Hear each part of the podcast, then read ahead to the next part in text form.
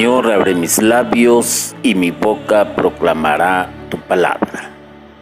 Bienvenidos hermanos, cada uno de ustedes sea muy bien, bienvenido. Hoy el tema a tratar, Jesús, un paradigma. Vamos a tratar de explicar un poco qué es paradigma y para comenzar a hacerlo, pues se me ocurre eh, citar como ejemplo, Suecia se suele presentar como paradigma de sistema democrático. Otro es, Messi es un paradigma. He puesto esto como ejemplo porque es algo que la mayoría conoce. Suecia es un paradigma y paradigma es ejemplo o modelo de algo de lo cual nosotros podemos eh, tomar lo bueno, aplicarlo en nuestra vida y por qué no decir también seguir a esa persona o un sistema determinado. En el caso de Suecia, pues se suele presentar como un ejemplo del sistema democrático, una democracia más avanzada y no una pseudo democracia como la que se hace en Latinoamérica. Por otro lado, tenemos a un buen futbolista en el campo de juego, digno de imitarlo porque es un ejemplo por su manera de jugar, por su disciplina, por su entrega en cada juego de fútbol. Pero para nosotros los cristianos lo más importante es Jesús. Jesús es un paradigma para la iglesia. Quiere decir con esto que la iglesia ha tomado como modelo, como un ejemplo, a Jesús. Y en Jesús es donde descansa la fe de los cristianos y tal como lo dijo en alguna ocasión San Pablo, vana sería nuestra fe si Jesucristo no hubiese resucitado. No estamos siguiendo un ejemplo de un ser muerto. No estamos siguiendo un ejemplo de un ser pecador. Estamos siguiendo un paradigma digno, digno de imitar y la iglesia lo sabe muy bien y por eso predica a Jesús como el único ante quien toda rodilla se ha de doblar. ¿De dónde tomaré entonces Jesús es un paradigma? Pues lo tomaré de Amoris Letizia en su numeral número 64 Pongámonos pues de una buena manera a escuchar y que sea el Señor por medio de su Santo Espíritu que obre en cada uno de nosotros para poder ver a Jesús como un paradigma. Enfoquémonos primeramente en el inicio de su vida pública con el milagro en la fiesta nupcial en Caná. Ahí podríamos decir que es el primer ejemplo que se nos presenta. Jesús podía estar en una fiesta. Jesús podía tener una vida sociable. Jesús podía compartir con sus amistades, pero lo hacía de una manera sana de una manera propia de quien sigue la voluntad de Dios. Incluso Jesús sabe que todo lleva o tiene un tiempo y ese tiempo se cumple de acuerdo a la voluntad de Dios. Tanto así que cuando se acaba el vino en esa fiesta, es un desastre, porque recordémonos que las fiestas en ese entonces no duraban dos horas, tres, cinco, ocho, no. Duraban un buen tiempo, pudiera ser un par de días, pudieran ser tres días, qué sé yo, dependiendo del estatus de los contrayentes o bien de las familias. En ese entonces, pues cuando se acaba el vino, eh, crea un gran problema. Y sin embargo, María, la mamá de Jesús que se da cuenta de ello, le hace el comentario. Y él le contesta, mi hora no ha llegado. Sin embargo, ella teniendo fe en su hijo le dice a los demás, hagan lo que les diga. Palabras que resuenan hasta la fecha y que fueron pronunciadas hace más de dos mil años. Aquí vemos pues el ejemplo de Jesús, que inclina su oído a la sierva de Dios y se realiza el primer milagro, convertir el agua en vino, que teológicamente tiene significados muy avanzados, pero para nosotros en este momento implica el ejemplo, el ejemplo de Jesús. También Jesús compartió momentos cotidianos de amistad con la familia de Lázaro y sus hermanas. Jesús no era aquel solitario. Jesús no era aquella persona que muchos pintan como un Jesús sufriente todo el tiempo, como un Jesús angustiado todo el tiempo, o quizás como un Jesús que caminaba todo el tiempo, Tenía también el tiempo para dedicarse a sus amistades, para hacer vida social. Lo interesante acá sería ver que tanto Jesús platicaba con estas personas, pero los evangelios no lo transmiten. Pero había una amistad, la amistad con su amigo Lázaro y tenía más amigos. Recordémonos que los evangelios nos narran otras situaciones de amistades que Jesús tenía. Y en todo esto Jesús no pecaba. Y también tenía amistad con la familia de Pedro. Todos sabemos quién es Pedro, pues Pedro es uno de los apóstoles de Jesús a quien Él entregó las llaves del reino y a quien le da potestad para desatar lo que está arriba y abajo y para atar. Y también le dice sobre esta roca fundiré mi iglesia, comenzaré la iglesia. Entonces Pedro independientemente de ser apóstol de Jesús, Jesús tenía, valga la redundancia del nombre, amistad con la familia de Pedro. Era una persona que sabía al mismo tiempo hacerse de, del sufrimiento de los demás. Y todos sabemos lo que sucedió de lo que se narra en Mateo 8:14.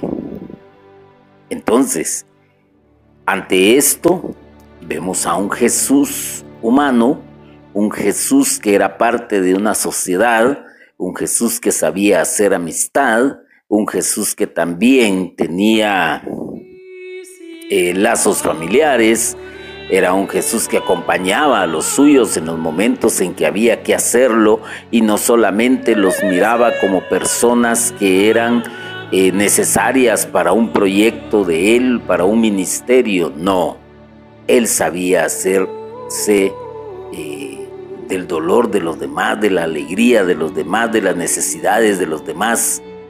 Ese era Jesús. Entonces, es un ejemplo a seguir, es un paradigma. No todo era color de rosa en la vida de Jesús, por supuesto también habían obstáculos. Y estos aparecen claramente en los encuentros con la mujer samaritana. Recordémonos que la, mujer samaritana pues iba a traer agua al pozo eh, al mediodía, en que era un momento de mucho calor y que pues no permitían los demás quizás que se acercara porque era una mujer de, de, non grata. Esa es la verdadera palabra, non grata. para la sociedad de ese entonces. Y Jesús vence ese obstáculo. Incluso le pide de beber. Pero en ese pedir de beber, la mujer samaritana entabla un diálogo con él corto si se quiere, pero con mucha esencia de sabiduría y de entendimiento para ella, que lo descubre y sabe quién es, solo con un pequeño diálogo.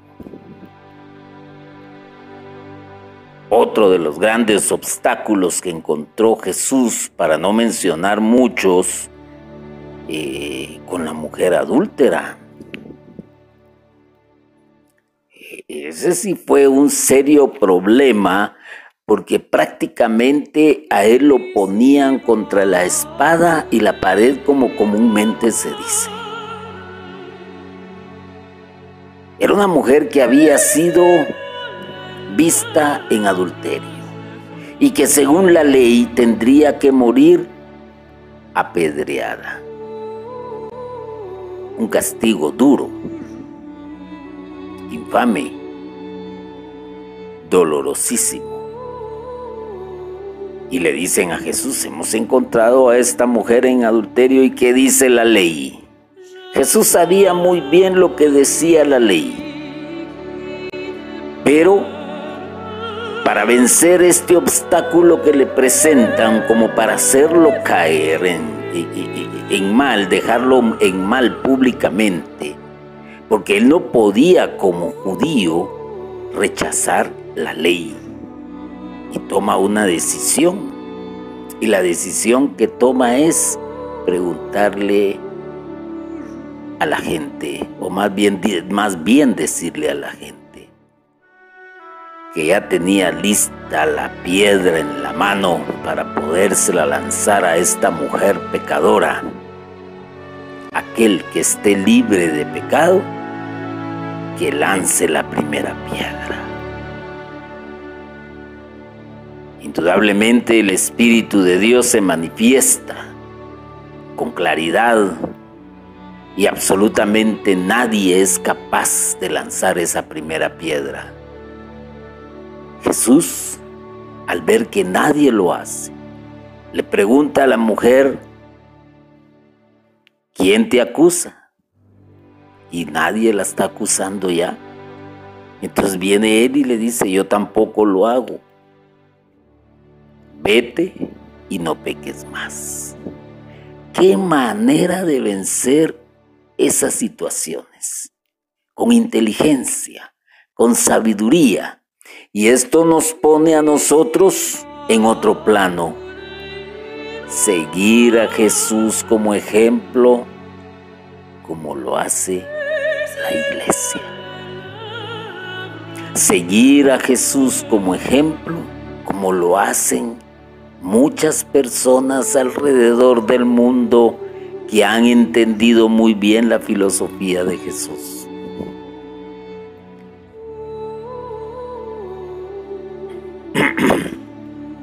Pero no solo las situaciones que, que platiqué anteriormente eran las que estaba inmerso Jesús, ni tampoco en cómo vencer los obstáculos. Al contrario, era un hombre de acción. Escuchó el llanto de los padres por sus hijos, devolviéndolos a la vida. Empatía, misericordia, caridad. ¿Qué tipo? Qué tipo Jesús? Le devuelve la vida a los hijos de aquellos padres sufrientes, de aquellos que lloran por ellos.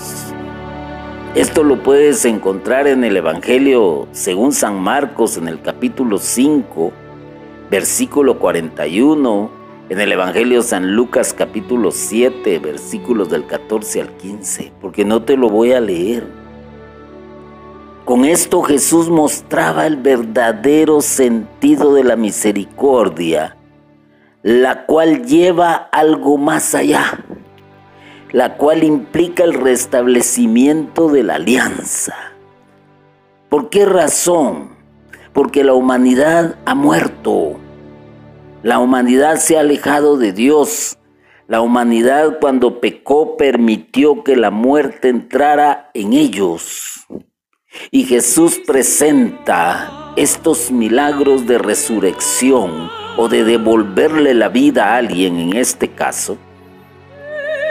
Presenta que la humanidad si está muerta a causa del pecado, renueva la alianza devolviéndole la vida a la humanidad. Hay condiciones. Y claro que hay condiciones. Una de las condiciones es hacer la voluntad de Dios. Otra de las condiciones es creer en el Hijo de Dios.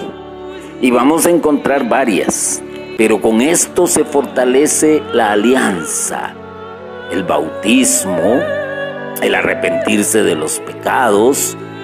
Eso implica que la humanidad acepta el pacto con Dios para volver a la vida y Jesús, pongamos mucha atención en esto, muchos de los signos o milagros que él hizo conllevaban la, eh, la imagen de la restauración de la humanidad que perece por el pecado.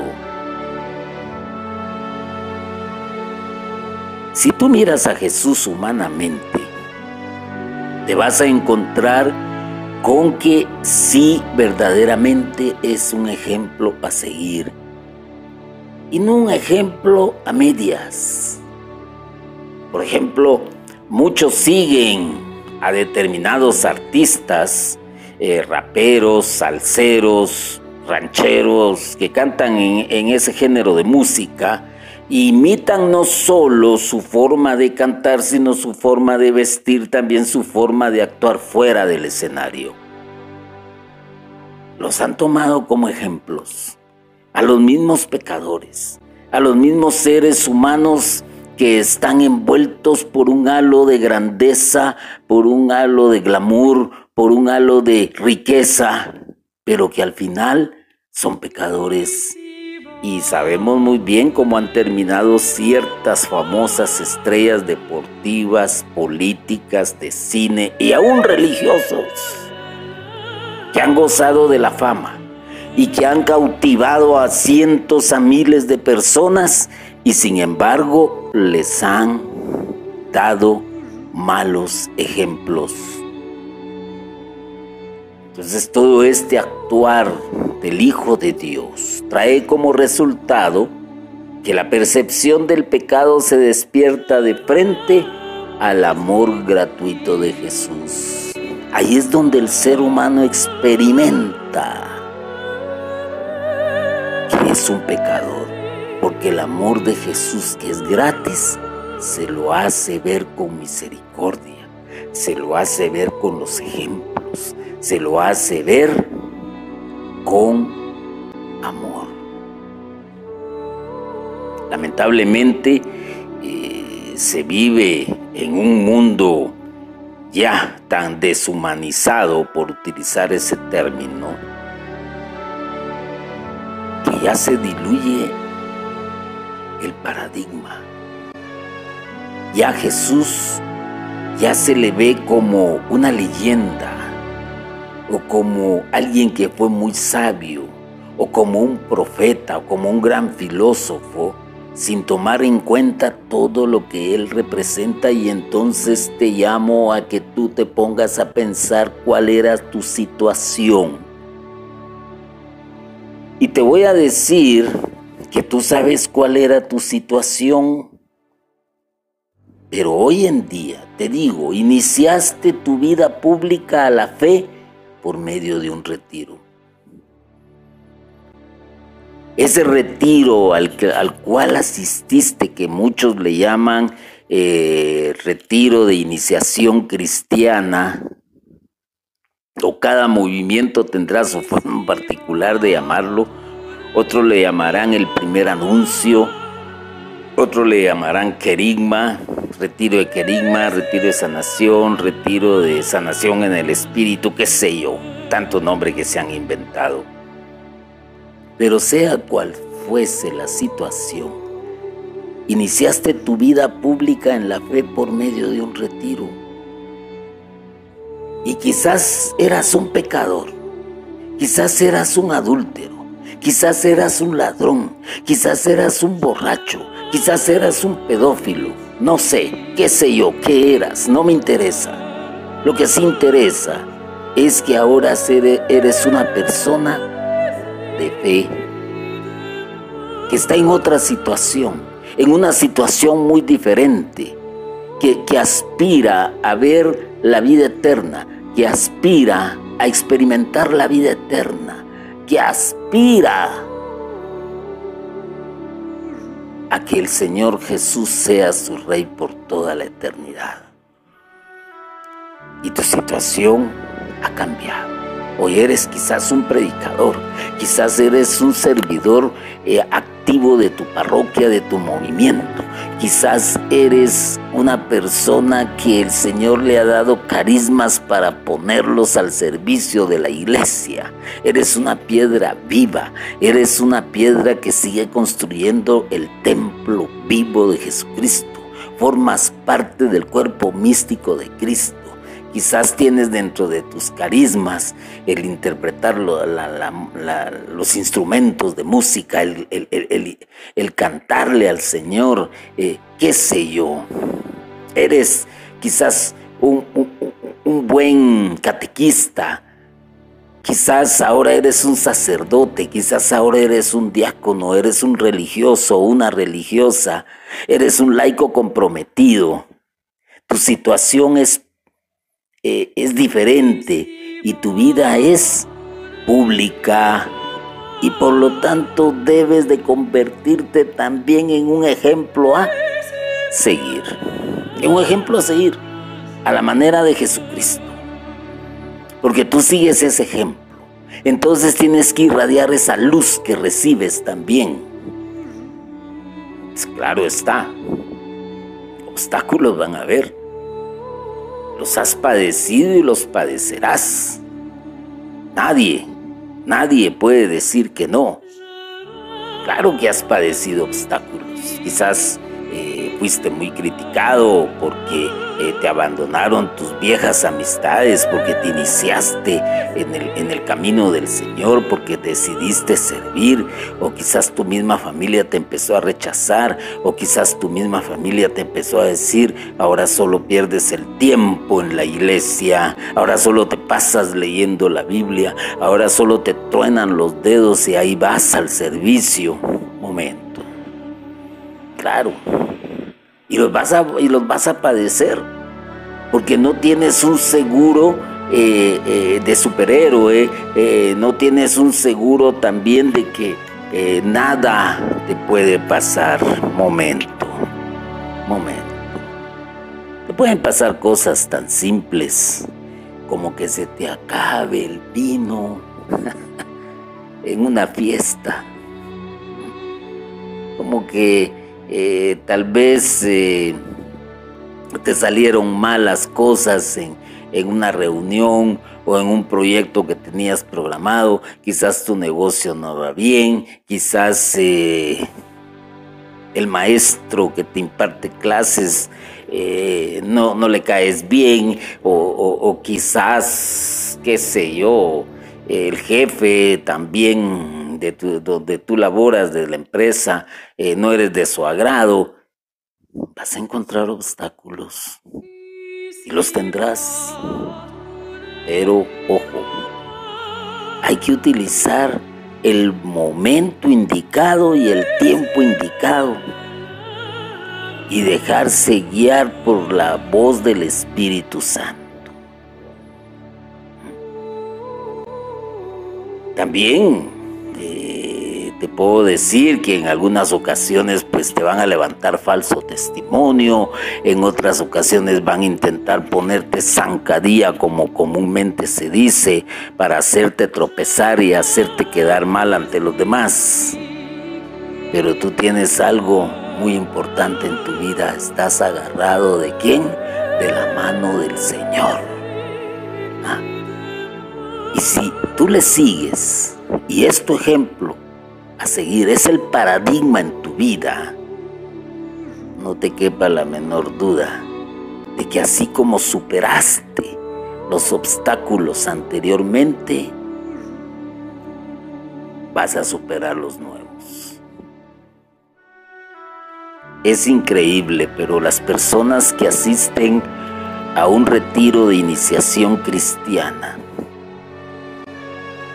asisten a un retiro de iniciación cristiana, y uno les escucha todo lo que han padecido, y sin embargo el Señor los ha levantado.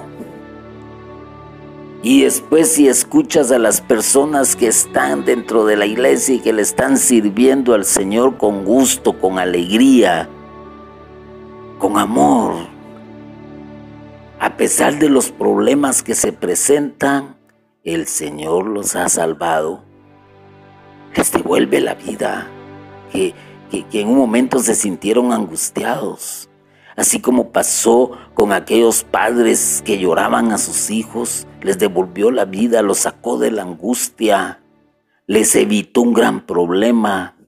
Así como sucedió con la familia de Pedro, con, con la mujer de él también. Y así sucesivamente vas a encontrar que Jesús no abandona a los suyos hasta para que padecen el sufrimiento a causa del Evangelio, y es porque el tiempo se ha llegado.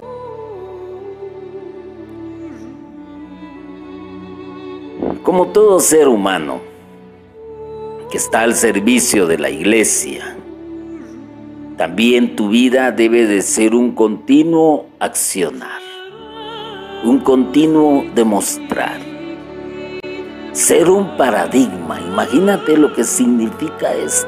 Ser un ejemplo a seguir.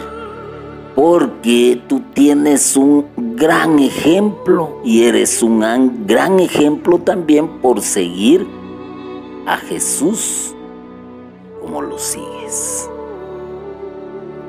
¿Qué más puedes decir? La iglesia nos presenta constantemente y nos recuerda día con día a todos aquellos que hicieron de Jesús un paradigma en su vida y que los llevó a una acción. A mí me encanta, por así decirlo, recordarme de estos personajes que cuando tú analizas su vida, porque la lees en sus biografías, en lo que se ha recopilado acerca de la vida de ellos, no queda más que decir estos hombres fueron y mujeres fueron de acción, porque tenían y seguían el paradigma que es Jesús. Y te los vuelvo a recordar. Uno de ellos, el padre Damián, sacerdote que no dudó en ser caritativo y, misericordioso y en atender a los leprosos. No lo dudó. Siguiendo el ejemplo de Jesús, dándole vida al muerto. Siguiendo el ejemplo de Jesús, no acusándolos no rechazándolos como lo hacía la sociedad. Otro gran ejemplo de aquellos que siguieron este paradigma llamado Jesús, el hermano Pedro de Betancourt. Increíble. Y tanto así que se dice y se narra que él salía con una campanita y decía, recordad hermanos que un alma tenemos y que si la perdemos no la recuperamos. Solo estos dos voy a mencionar, porque hay más. Basta con que tú veas el santo del día en las redes sociales que se menciona mucho, o que, o que tomes el santoral de la iglesia y te vas a dar cuenta de cuántos siguieron el ejemplo de Jesús y fueron ejemplo. Y entonces a quién le toca hoy en día en estos tiempos modernos de avances tecnológicos, de ser oscuridad en medio de las, de, ser luz en medio de las tinieblas a ti y a mí, llevando un mensaje de salvación, ¿ah? enseñando y educando al que no conoce de las cosas de Dios, hablando con propiedad, hablando con sabiduría, enseñando, transformando a las personas. ¿Por qué te lo digo? Porque el Señor te transformó a ti de primero Así de simple. Y porque tú has adquirido sabiduría, experiencia, porque has sabido vencer los obstáculos, porque sabes que el Señor ha estado contigo. Y entonces, claro que te lo vuelvo a repetir, tú debes de ser un paradigma también en estos tiempos por seguir a Jesús, porque es como sigues a Jesús. Ahora, si eres un cristiano mediocre, tibio, si eres un cristiano que lamentablemente toma a Jesús únicamente en lo que le conviene como ejemplo, estamos perdidos. Ahí sí no se vale, definitivamente. Porque Jesús nos da un ejemplo completo. No se halló pecado en él no se halló mentira en él, no se halló blasfemia en él, no se halló eh, rencor, odio, no. Vino a hacer la voluntad del Padre y a cumplir con la voluntad del Padre. Y lo más importante, deja instituida la iglesia, deja instituidos los sacramentos y nos anuncia con alegría la venida del Espíritu Santo a tu vida, que es lo que te mueve hoy en día para tener la fuerza necesaria para seguir al Señor. ¿Y cuál es el resultado de todo esto? Pues te lo digo, el resultado de todo esto es que tienes el amor gratuito de Jesús, no lo tienes que comprar, Él ya pagó, no tienes que preocuparte. No tienes que invertir, no tienes que dar nada más que el servicio, más que el ser ejemplo. Eso es lo que tienes que dar y no te, y no te cuesta, es tomar la cruz, ¿ah? es hacer la voluntad del Padre, es cumplir con los preceptos. Eso es suficiente, porque Dios te ha dado grande, te ha dado gratis su amor y te lo dio por medio de su Hijo Jesucristo. Por eso dice la palabra, tanto amó Dios al mundo que ha dado a su Hijo, al único, y te lo dio a ti, me lo ha dado a mí. Entonces, ¿qué es lo que tenemos que hacer tú y yo? Ser personas que den resultado, son personas que muestren resultados, de que de que, de que realmente vean los demás que somos un ejemplo a seguir porque nosotros tenemos un ejemplo que estamos siguiendo. Es una cadena sin fin. Así de sencillo. Así de simple. Tenemos también a las religiosas, aquellas que tienen ejemplos a seguir primeramente en Jesucristo y, segundo quizás en alguno eh, de sus fundadores o fundadoras que han dado un gran ejemplo. Tenemos a las hermanas carmelitas, tenemos a las hermanas eh, de San Vicente de Paul, tenemos también a los franciscanos. ¿ah? Tenemos ejemplos. Y de repente eh, muchos te seguirán porque das resultados y porque muestras los resultados de la obra del Señor en tu vida. Y no solo la obra, sino por el ejemplo que transmites, porque tú estás siguiendo un paradigma vivo, no muerto, no enterrado en una tumba, en una cueva hace dos mil años, al contrario, un resucitado que sigue vigente, que, que, que, hace que, que tú y que yo nos movamos dentro de los caminos del Señor. Lamentablemente hay muchos también, y por qué no decirlo, que solo les gusta formarse, que solo les gusta recibir una formación, pero la guardan para sí. No, todo lo que el Señor da hay que trasladarlo, trasladarlo, darlo a los demás, a los sufrientes, a los necesitados, a los pecadores, a aquellos que no encuentran la luz, aquellos que están sumidos en la oscuridad. Hoy la tecnología pues ha puesto a nuestra disposición un universo llamado virtual, un universo en las redes sociales y desde ahí también se puede trabajar y se puede hacer obra. Pero lo que más va a hacer que la gente crea en lo que tú dices y a, y a quien predicas es tu ejemplo. No hay de otra. En el Evangelio según San Marcos, en el capítulo 5 y versículo 41, dice, y tomando la mano de la niña le dice, Talita cum, que quiere decir, muchacha, a ti te digo, levántate. Imagínate eso. Y lo mismo que te está diciendo a ti el Señor hoy, es cierto. Hemos atravesado por situaciones difíciles en la vida, muy difíciles. Tuvimos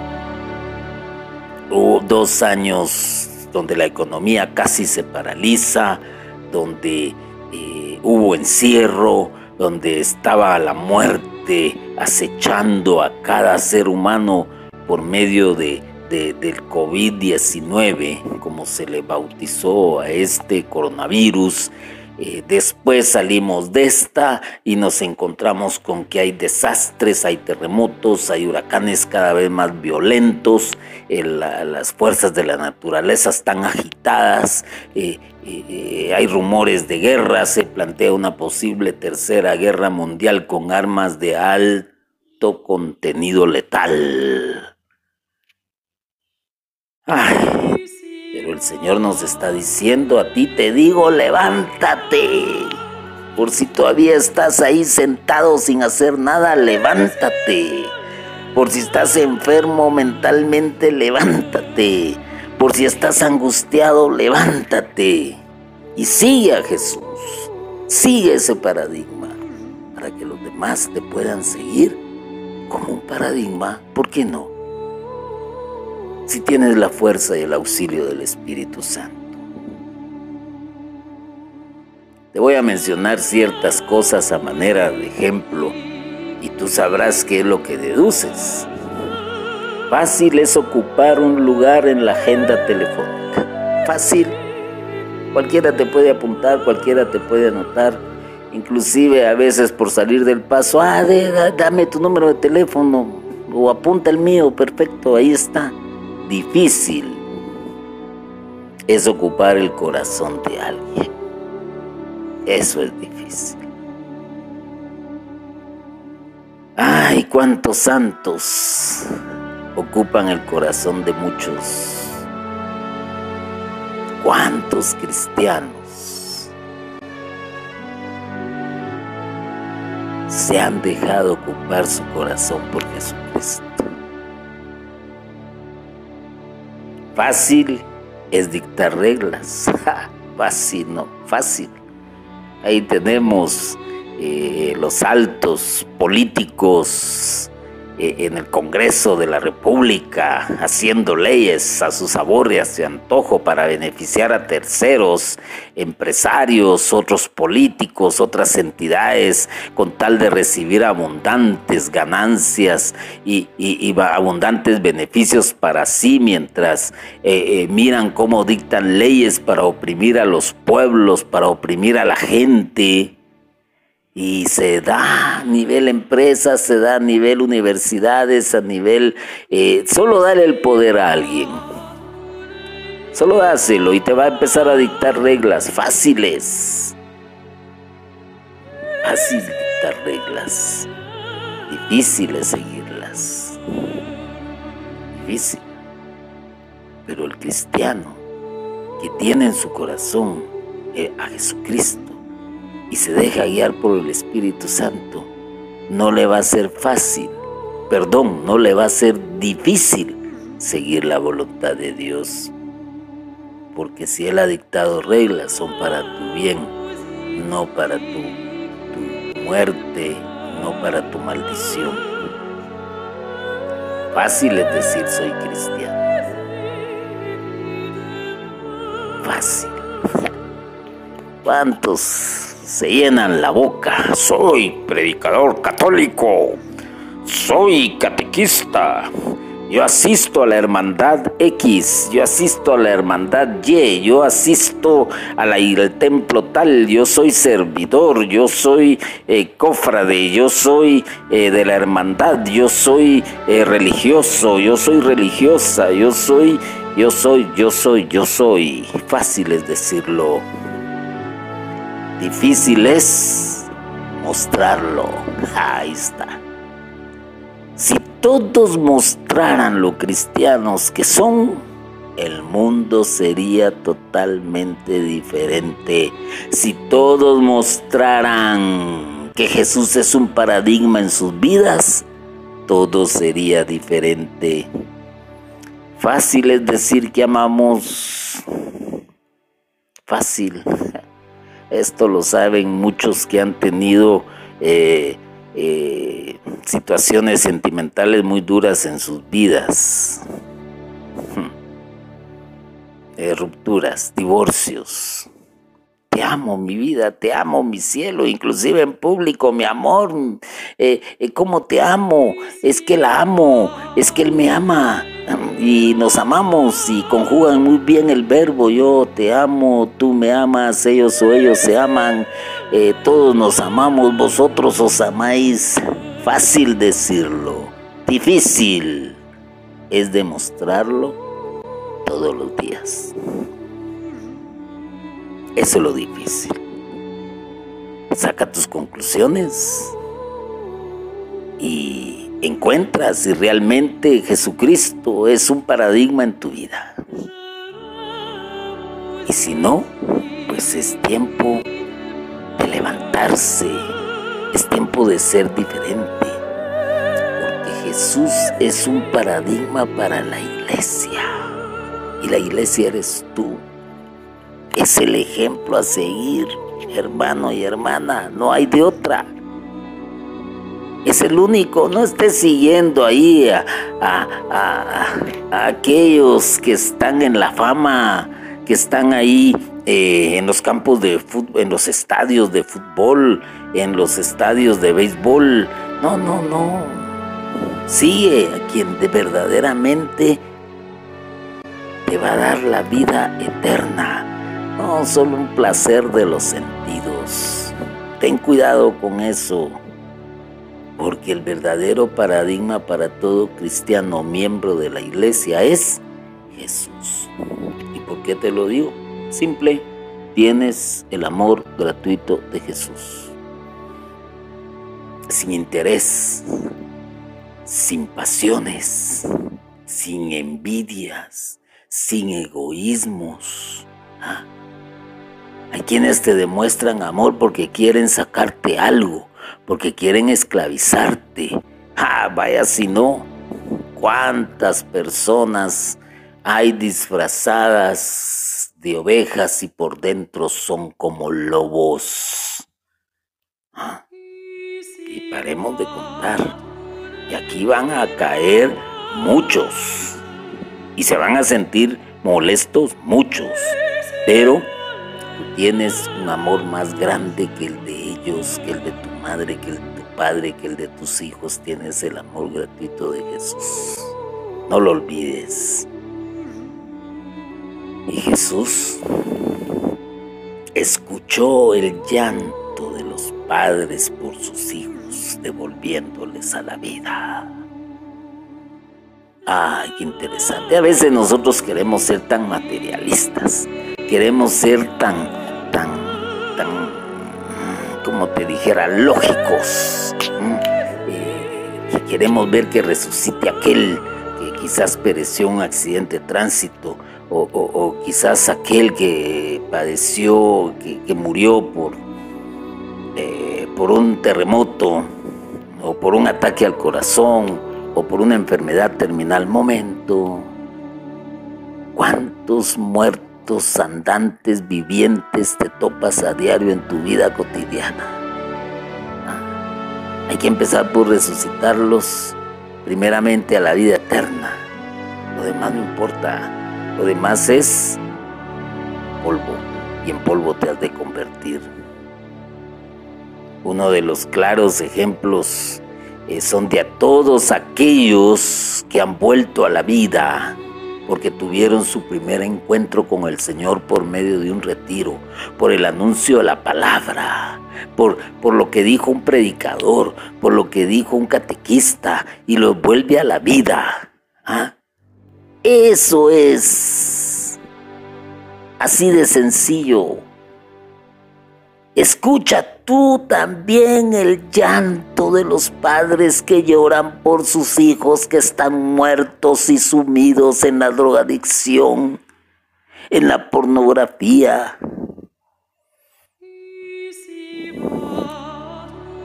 En, en el alcoholismo, en la prostitución. Son muertos que necesitan que se les lleve un mensaje de esperanza, un mensaje de vida, pero solamente lo puedes dar sí o sí si el Señor ha transformado tu vida y si lo sigues como un paradigma, porque viendo los demás tu ejemplo te van a poner atención. Fácil es decir, soy cristiano. Fácil. Así que te digo hermano y hermana, si hoy estás atravesando por un pequeño desierto en tu vida, si te has desanimado por la actitud de muchos, porque vaya que muchos son expertos en desanimarte.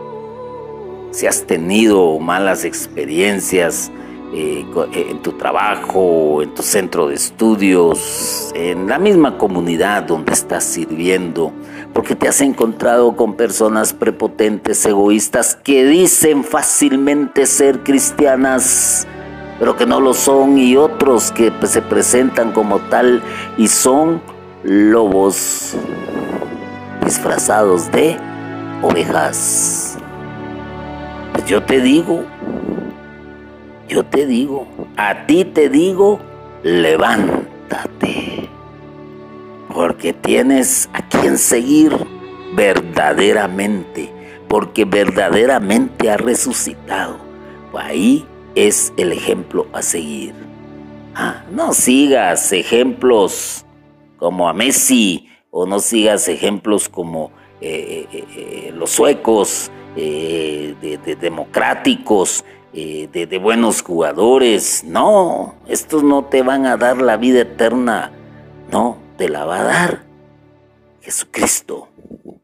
Y lo que tú hagas, el tu accionar, lo que tú transmitas, lo que tú te entregues, lo que para ti es difícil transformarlo y no dejarse ir por lo fácil, lo fácil.